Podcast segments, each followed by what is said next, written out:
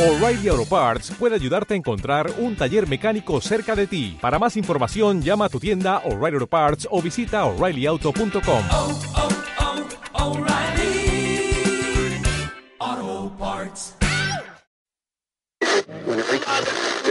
Siempre que vuelves a casa, me pillas en la cocina, empadurnada de harina, con las manos en la masa. This is rock and roll radio. Come on, let's rock and roll with the Ramones. Cocina de guerrilla, qué maravilla, ya, ya.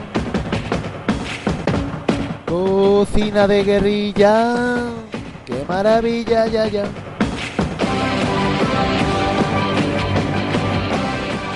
Bienvenidos una semana más a Cocina de Guerrilla. Mi nombre es Sergio Ross. Y sí, como me notáis la voz, sigo un poquito acatarrao.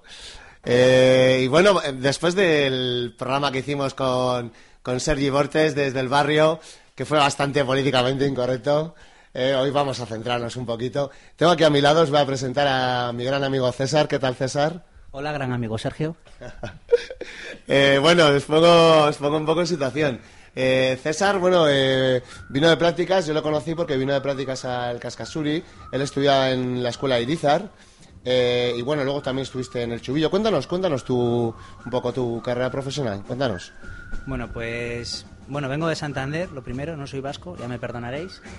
te Eh, perdonamos, te perdonamos. Pues, eh, mi padre es de Bilbao, así que creo que puedo tener algo de, algo de perdón, aunque no aquí en Guipúzcoa. Algún defecto siempre tiene todo el mundo, ¿no? Y bueno, eh, cosas de la vida, terminé el bachiller y acabé en la escuela de cocina de Luis Irizar, que igual la conocéis, está ahí en la parte vieja, eh, al lado de Comandancia de Marina, calle Mari, si no me equivoco. Sí, Que- joder, Irizar una, una institución en la... Irizar, maestro de maestros. Maestro de maestros. ¿no? Por, por, su, por su mano, por su escuela, pues han pasado eh, Subijana, que es el chef de La Quelarre, probablemente lo conocéis.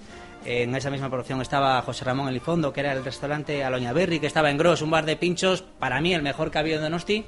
Ya lo dejaron, se jubiló. Eh, también ha pasado Arguiñano, que es otra institución, aunque más mediática, ¿no? pero a la vez más didáctica. Ha enseñado, yo creo que a toda España, bastante Sí, sí, de cocina. Ha salido ahí una generación increíble, ¿no? De, de cocineros es cuando empezó la, lo que se llama la nueva cocina vasca, ¿no? Exacto. Quizá Luis Irizar, que fue una persona que se, se fue... Él en realidad no nació en, en Euskadi, nació en Santiago, tío. nació- en Santiago, pero de... En Cuba o por ahí. Él nació en América. Ah, sí, ¿eh? Cosas de la vida. Ah, yo pensaba que era vasco. No, eh, vasco, vasco es, pero nacer, lo que se dice nacer, nació allí. Ah, mira. Y él empezó en cocina, no sé exactamente cómo, ya me perdonará, pero mm, empezó aquí un poquito en cocina y enseguida se marchó para el extranjero. Estuvo trabajando en Londres, llegó a ser jefe de cocina del Hotel Hilton, que ahora todo el mundo conoce Hilton más que nada por la nieta o la bisnieta, que una, debe ser tal, una, una tal París, ¿no? una tal París, que debe ser una guarrilla, pero en su día Hilton era todo un señor, toda una institución. Eh, en el mundo hotelero ha sido un, un pionero. El imperio que ha creado es, es, es enorme, ¿no? Sí, sí. Y, y bueno, eh, digamos que ahí un poco le picó el germen. Londres es una ciudad más, como, más cosmopolita, ¿no? Est- Estamos eh, hablando de qué años estamos hablando. Bueno, Pues los 40, los 50, los los 40, 50, diría los claro. 50. Sí, sí. Y, y luego al llegar aquí, claro, él había aprendido nociones de cocina francesa que igual aquí no habían llegado todavía y metió un poco la semilla, el germen de lo que luego surgiría como la nueva cocina vasca, de las manos de Arzac, de Subijana, de Hilario, el, el- el dueño del Vergara también, ¿no? Que estaba metido en, aquel, en aquella movida. Y bueno, un poco cómo se ha ido desarrollando todo, ¿no? Hasta hoy, que podemos tener ahí un Andoni, a un Josean, a un Enecoacha, ¿no? Claro, eh, Irizar, bueno, luego, luego montó la, la escuela de cocina que está en el puerto. Eso es. Y allí, allí cayó César. Allí eh, acabé. eh, bueno, es una escuela pequeñita, lo cual permite una educación más cercana, más individual. Y lo bueno, quizá lo bueno de esa escuela, yo lo digo por si alguien quiere estudiar cocina, yo creo que es muy buena escuela porque desde el principio empiezas de prácticas. Por la mañana tienes clase y por la, por la tarde prácticas.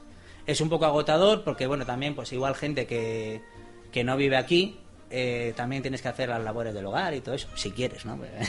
No, no, pero, oye, Pero- pero, pero es un gran esfuerzo. La verdad que venirse a Donosti es una aventura, ¿no? Al fin y al Es cabo, una ¿no? aventura. Y bueno, también es una escuela que viene gente de todo el mundo. Entonces, pues te encuentras gente, bueno, no solo de toda España, ¿no? Yo estudié con un chico de Estados Unidos, con un colombiano francés, con un indonesio madrileño. Sí, sí, eso Mucha es. mistura había por ahí, ¿no? Es la leche, es la leche. Sí, y, y bueno, lo, lo- lo- que os digo, ¿no? Que empiezas a trabajar desde el principio y no puedes pretender tampoco estudiar en una escuela y luego llegas a un restaurante y no sabes por dónde empezar.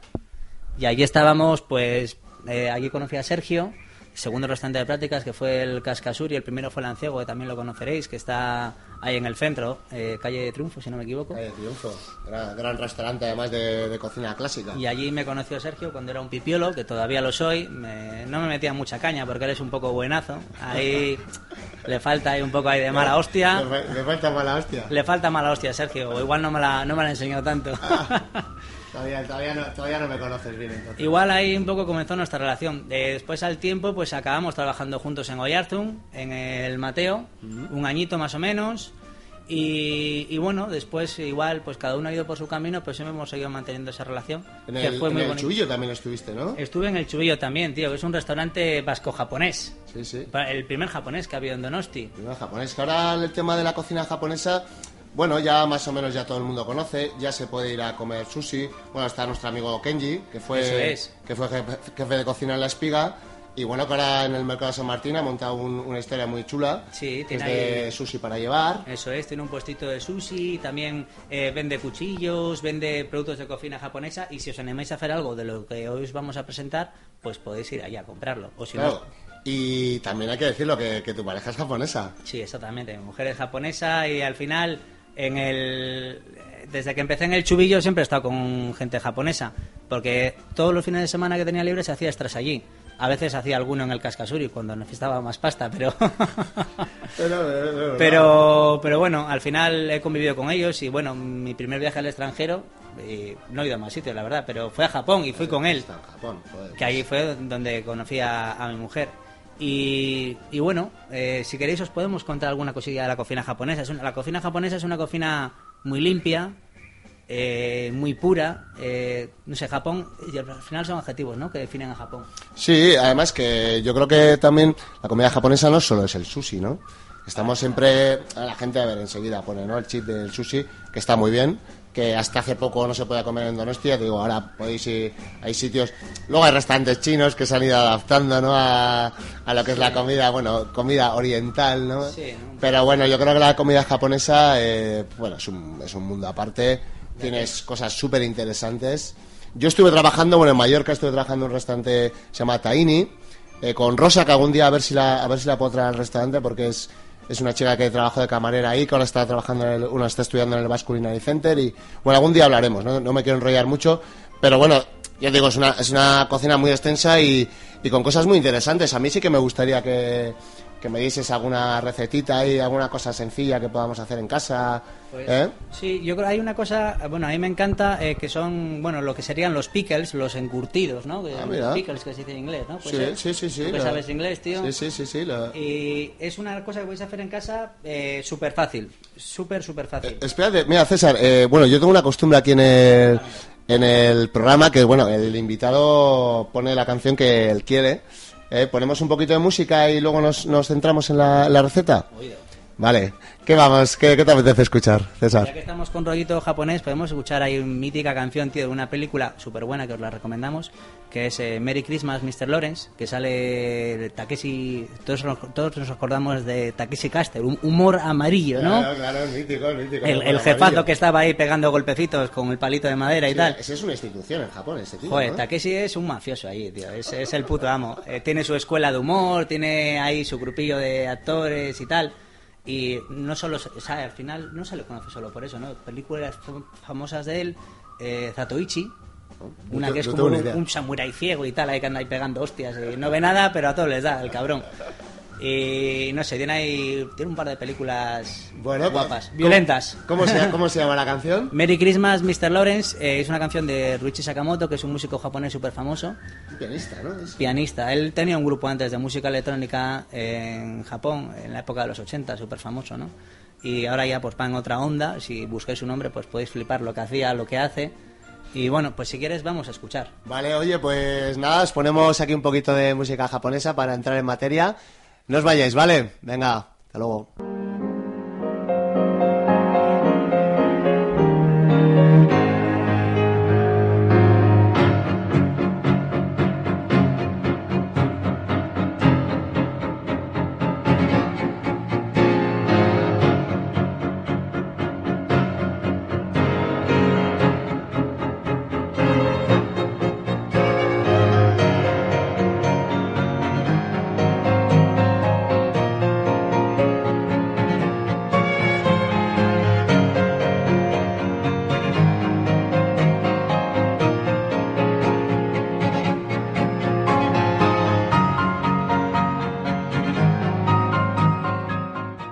estamos de vuelta aquí en Cocina de Guerrilla, Guipúzcoa Sport 95.9 con mi amigo César, que nos va a dar una receta eh, japonesa que se llama sukemono, que sería, un poco traducción, sería como los encurtidos, ¿no? Que tenemos aquí, ¿no? La- los pepinillos, las cebolletas, estas en vinagre, ¿no?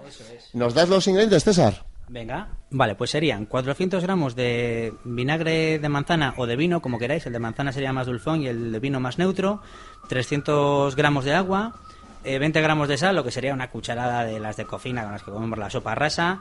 eh, una guindilla, si le quitáis la semilla mejor, para que no pique la hostia. eh, un diente de ajo eh, sin germen, porque luego repite mucho el germen de ajo. Eh, opcional, una piecita de pimentón. Y lo que le da que el toque japonés es meterle dashi. El dashi es eh, caldo en general en japonés. En este caso lo que vamos a usar es el clásico dashi de kombu y bonito, que lo podemos comprar ya liofilizado, como sería el ave creme de toda la vida de casa. que Sería solo como, como de atún, así, de atún y de algas, sería. eso es. Eh, eh, y lo, eso le ponemos una cucharadita de café. 5 gramos si tenéis peso, pero no os rayéis mucho. Vale, vale. Bueno, pues, eh, bueno, pues vamos al lío. ¿Qué, qué es lo que habría que hacer ahí para...? Pues básicamente lo que hay que hacer es eh, mezclar el vinagre, el agua, el dashi, la sal, lo diluimos todo bien y luego le metemos la guindilla, el ajo y el pimentón si queremos. Y una vez que tenemos la mezcla hecha, lo ponemos en un tupper y le podemos meter de verduras. A mí me gusta zanahoria, eh, cortada como en bastoncitos, eh, el nabo, el nabo de ahí, con este nabo grande, eh, en medias rodajas, eh, pepino también le va muy bien, en trocitos pequeños. Al final es un poco ir jugando. En base al tamaño de la verdura, pues estaría más o menos tiempo, de 3 a 12 horas. De 3 a 12 horas. Y lo que es la mezcla no, no tenemos que triturar nada. O sea, No. se- sería me- mezclar solo los ingredientes. Solo mezclar, luego el ajo lo, lo quitaríamos y sale una, unos encurtidos eh, súper sanos. Joder, es esto, claro, eh, y, ¿me has dicho cuántas horas? Eh, De 3 a 12 horas. de 3 a 12 horas y ya tendría ese saborcito... Eso, y se lo dejáis en la nevera y ya también lo podéis dejar fuera, es que no hay ningún problema. Si está fuera de la nevera, al final va más rápido, por el efecto verácido y todo esto. Sí, lo que pasa que, bueno, claro, para que nos dure más habrá que tenerlo en la nevera porque son productos frescos al final, Lo, lo ideal. Y cuando lo, cuando lo comáis y veis que está al punto, lo sacáis a un platito y oye, un pica antes de comer, de puta madre. Claro, esto sería como una, una historia que sería un poco como para limpiar la, la boca, ¿no? De sabores, ¿no? Lo que se... Aquí la, me has dicho antes, ¿no? Lo de la lechuga y la cebolla, ¿no? Cuando comemos la, la chuleta, comemos un cordero, ¿no? Eso es, para limpiar un poco el paladar. Como al final eh, cuando comes en Japón hay varios platos en el centro de la mesa y el, el, el pickle este, el, el sukemono sería uno de ellos. Y cuando te saturas de algo, te limpias la boca con ello, como quien dice. mm, Es un, un bocado ácido, ¿no? Que refresca la boca y puedes empezar con algo nuevo.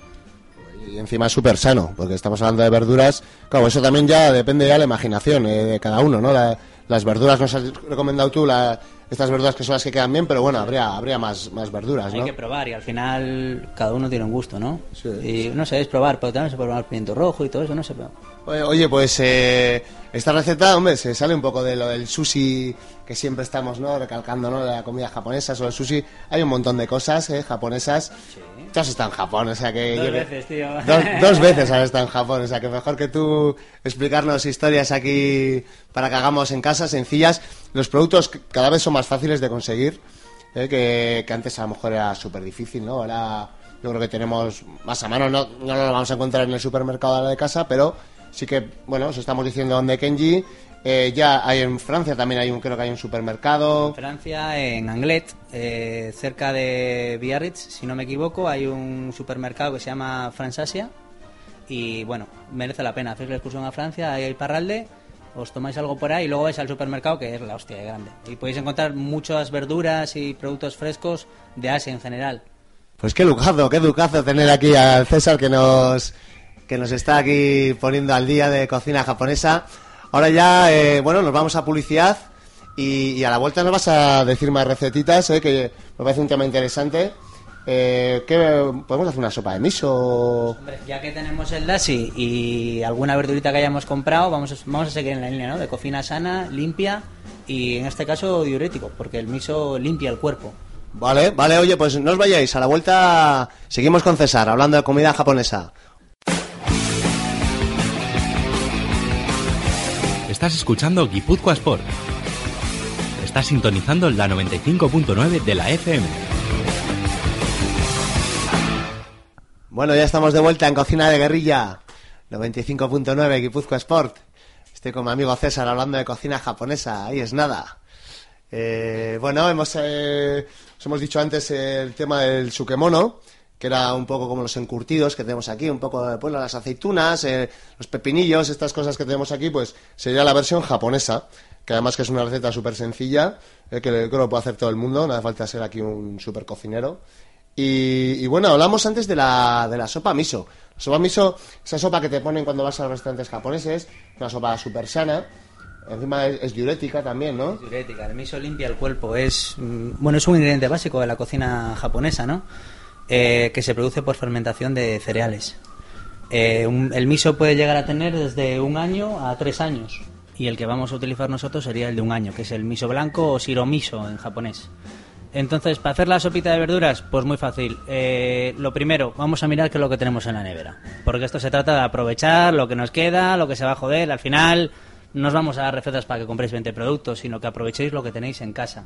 Os digo, ingredientes. Necesitaríamos un litro de agua, tres cucharadas del dashi en polvo que hemos comprado antes y dos o tres cucharadas de siromiso, el miso blanco. Además, eh, wakame, eh, un puñadito que hidrataremos en agua fría para seguir manteniendo el crocante y las vitaminas del alga. Entonces, esto es muy sencillo. Cogemos el agua, le ponemos a calentar, le añadimos el dashi y luego las verduras. Cuando las verduras están cocidas, le añadiríamos el miso fuera del fuego y disolveríamos todo. Eh, y al final también le metimos el wakame. Opcional, meterle tofu en cubitos. La típica sopa de, de miso va con tofu, ¿no? Pero bueno, al final es un ingrediente un poco caro y, mm, bueno, no sé si realmente merece la pena. Para que apreciéis realmente el sabor del miso y las verduras, pues lo que nos haría falta es eso. Verduras ideales, puerro, zanahoria, nabo, patata, eh, trocitos pequeñitos. El puerro en medias rodajitas, la zanahoria también en trocitos pequeñitos, el nabo pues en medias rodajas o cuartos de rodajas. Cuando tenemos la sopa tal cual con la verdura cocidita, ahí cuando le metemos el miso, disolvemos bien. Ideal empezar con dos cucharadas de- del miso, porque a lo mejor os parece un sabor un poco fuerte. Si os gusta y queréis más, pues vamos a por la tercera cucharada. Claro, es, es ir probando, es ir echando un poquito, ir probando y, y ver también el gusto de cada uno. Yo lo único, bueno, para nuestros oyentes, a lo mejor aquí no sabe, el tema, aquí han salido dos productos, que es el wakame, Eso es. eh, que es una alga, ¿no? El wakame es un alga. ¿sabes? La suelen vender lofilizada normalmente, ¿no? Eso es, eh, se vende el algo wakame se vende seca y lo único que tenéis que hacer es cogerla y poner, cogéis un poquito y la ponéis en, en un vaso con agua y bueno, hay gente que pone hielo, tampoco es una cosa necesaria. Eh, luego el agua en el que habéis hidratado el, el wakame lo podéis añadir a la sopa porque le da un gustillo a alga rico, la verdad. El otro ingrediente que hemos mencionado es el tofu. El tofu sería una especie de cuajada de soja, sería como el equivalente, no sé, como a un queso fresco aquí. O sea, no, no hacemos nada parecido en Europa. En, en Japón hay mucha cultura, ¿verdad?, sobre el tofu. Eh, sí, ¿no? Eh, Tenemos tofu blando, tofu duro, tofu sedoso, Claro, la, la- piel del tofu frita. Es Claro. un ingrediente básico en la cocina japonesa. Sí, la, la gente va ahí a comprar tofu, ¿no? Que, que normalmente suele tener como su propio suero, ¿no? Yo he visto eh, que suelen comprar, ¿no? Eh, como unos boles así, ¿no? Suelen tener como su propio suero. Eso es. Hay más cultura. La- yo aquí tofu, las veces que he comprado, eh, bueno, en las tiendas de dietética te suelen, te suelen vender. Al final es una cosa que no tiene sabor, de por sí no tiene... No Es tiene... un sabor que nosotros no estamos acostumbrados a, a pillar, ¿no? Que sería como el umami, to- el- ese, ese quinto sabor, ¿no? Sí. Como el, está el dulce, salado, ácido, eh, dulce, salado, ácido, amargo, Amargo. y el umami, que es un, eh, es un sabor que teóricamente detectaría la lengua, pero que está desarrollado en Asia. Aquí no, lo podéis buscar en casa. Umami, el quinto sabor. Os lo El dejo ahí sabor. para Sí, que sí, no yo- os voy a pegar el coñazo con ello. Pero no estamos acostumbrados porque las papilas gustativas no están desarrolladas o entrenadas, por así decirlo, para, para captar esa quinta esencia. Qué buena, qué buena. Oye, pues más o menos ya está hecha la, la sopa de miso. Luego, además, eh, también visualmente es, es muy curioso, ¿no? La sopa miso, ¿no? Porque Eso es, porque el miso empieza como a sedimentarse y entonces va haciendo como una especie, como si fuera una nube dentro del agua, se va posando. Parece al principio, parece algo muy turbio y si lo deja reposar se vuelve como claro y a dos capas. Eso es una cosa chula, la La verdad. verdad, y está, muy- está muy rica. Esta sopa eh, sienta bien, además ahora en época así un poco fresquita y tal, entra, entra genial. En invierno una sopita caliente a todo el mundo le gusta. A todo el mundo le gusta. Oye, eh, vamos a poner otra canción ahí. Vamos al rollo este japonés. Eh, yo lo que pasa es que quiero algo un poquito más actual. ¿Qué, Así, qué- esta- sí, lo que... que están de moda ahora, ¿no? Claro, cuéntanos, a ver, ¿qué, qué, qué podemos poner ahora de música? Ah, hay una canción ahora en Japón que está de moda que es Pamiu Pamiu. Kari Pamiu Pamiu, perdón. Karit Pamiu Pamiu. Pamiu Pamiu, que parece pues como la típica mm, chica que va así rollo Hello Kitty, todo muy bonito, todo como de vestidito de niña y tal. Y bueno, os ponemos la canción, a ver qué os parece el tema. Un poquito friki, ¿no? Esto es un poco friki, pero es lo que está empezando en Japón. Además, debe ser la tía de Esteban un, un icono, ¿no? De lo que es en Japón y, y, bueno, ha hecho conciertos por ahí fuera y. Sí, o sea, en, en- el mundo de esta cultura japonesa moderna es conocida, ¿no? Y sí, exactamente, es, es un icono de ello, no sé. Vale, vale, oye. ya pues lo veréis. Podéis buscar imágenes y vídeos en YouTube. Está, está, está divertida, está divertida. Bueno, pues nada, no os vayáis, os dejamos con Pamiu Pamiu. Pamiu Pamiu. Venga, no vayáis, hasta luego. あの交差点でみんながもしスキップをしてもしあの街の真ん中で手をつないで空を見上げたらもしもあの街のどこか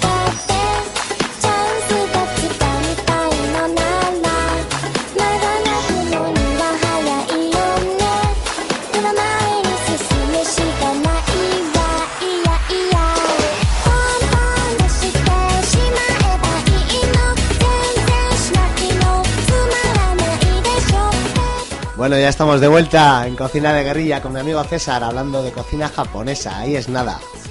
Eh, bueno, pues eh, podríamos hacer otra recetita, ¿no? Tenemos tiempo.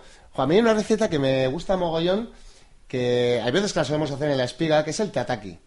Eh, el tataki, bueno, yo para mí, claro, el tataki es como una especie de, como una, técnica de cocina, ¿no? Explícanos, César, un poquito. Sí, bueno, el tataki al final es como una técnica de asado. Consiste en dorar eh, a fuego muy fuerte eh, una pieza, normalmente se hace con atún, pero solo marcar por los lados, que parezca por fuera que está cocinada, pero en realidad lo que hemos sido ha sido realzar el gusto marcándola por los lados y luego se enfría. Y entonces comes algo crudo, pero que por fuera parece que está cocinado.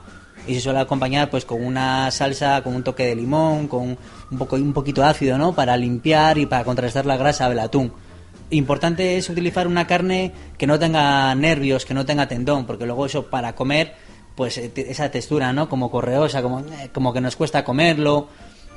Y bueno, podemos hacer, claro que sí. Eh, hombre, la- la- el típico sería el tataki de atún, ¿no? de atún. El, el tataki de atún rojo. El atún rojo es como el, el pescado estrella, ¿no? En la cocina japonesa. Eh, sí, ¿no? Claro, lo que pasa es que, bueno, estamos hablando de carne porque, porque bueno, es que antes lo hemos comentado. Para mí, claro, es que un chuletón aquí que nos comemos una, cualquier sidrería, eso sería el tataki realmente. O sea, es una, una carne que hemos hecho eh, bien por los lados, bien churrusca, y luego, claro, por dentro se, está cruda totalmente. Eso, sería un poquito, bueno, llevado a, a la cocina vasca, eso sería el tataki. Eh, bueno, podríamos hacer el, el tataki eh, atún rojo, por ejemplo. Venga. Eh, nos das una recetita así. Sí, claro que sí. Al final, el, el- lo que nos haría falta para el tataki sería una, una pieza de atún.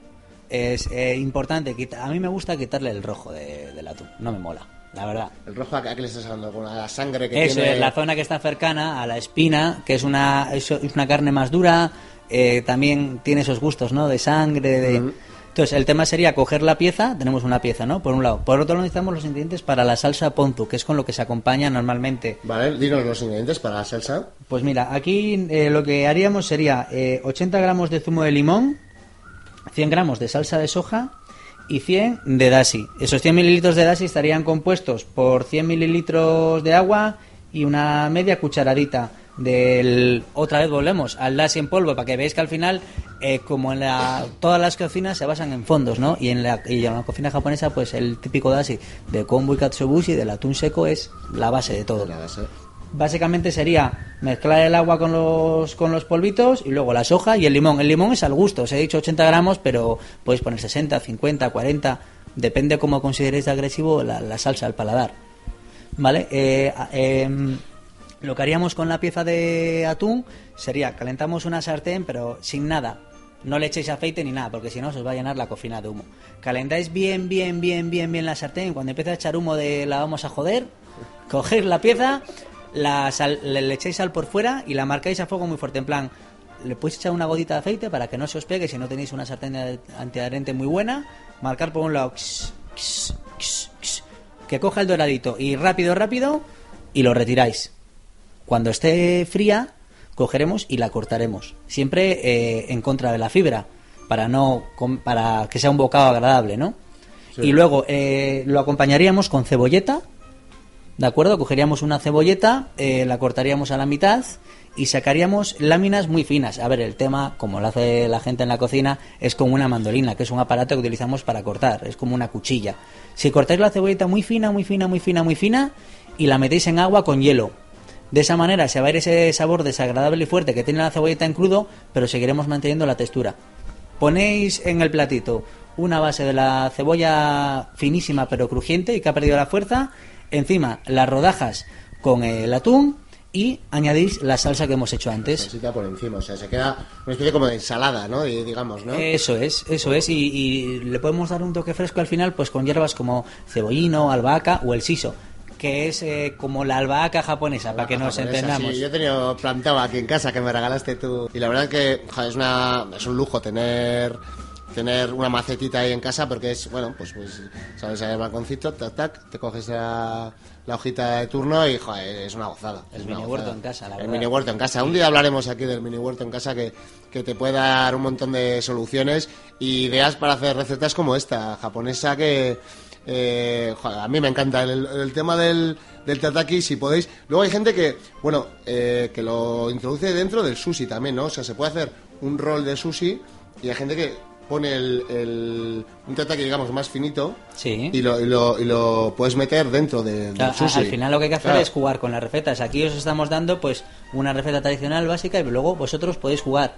Al final yo creo que es importante, ¿no? Porque hemos hecho un recorrido por la cocina japonesa, hemos visto algo eh, crudo, pero a la vez cocinado por efecto de vinagre.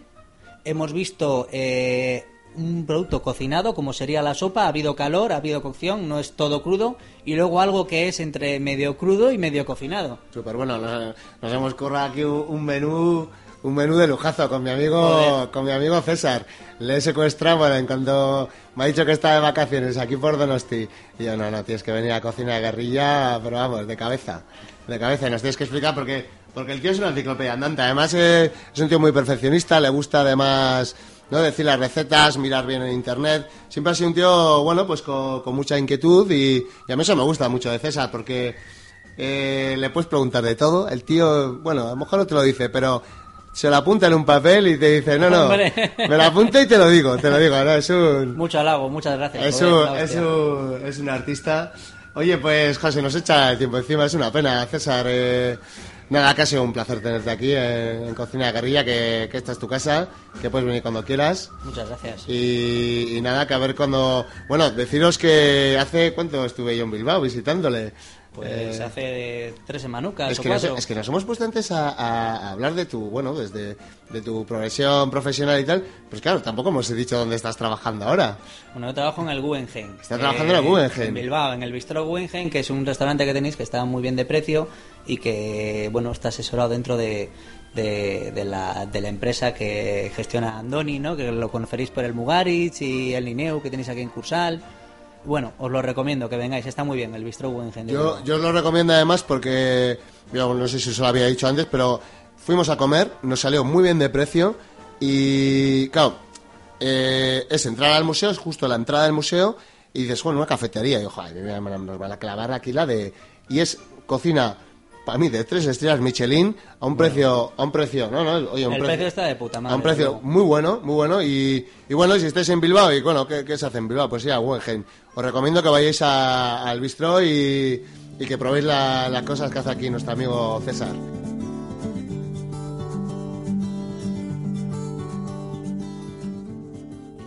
Bueno, César, un placer. Bueno, ¿dónde pasa, Sergio? Agur. Vale, oye, aquí hay una frase que solemos decir cuando nos despedimos. Decimos a de tres, una, dos y tres. ¡Viva Honduras! de la compra y una canción como un cupón de los ciegos. Rima la soledad con el atún en aceite vegetal y en oferta. Vaya precio sin competencia, una mano pide el cielo, la otra en el cajón del pan. Hay manchas de grasa, de llanto, de tinta, estoy harto de tanto frotar. Tú que eres tan guapa y tan lista, y tú que te mereces, y un príncipe, un dentista. Siempre que vuelves a casa, me en la cocina, empadurnada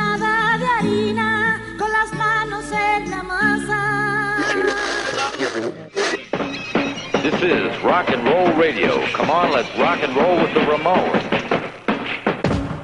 Cocina de guerrilla, qué maravilla, ya, ya. Cocina de guerrilla, qué maravilla, ya, ya.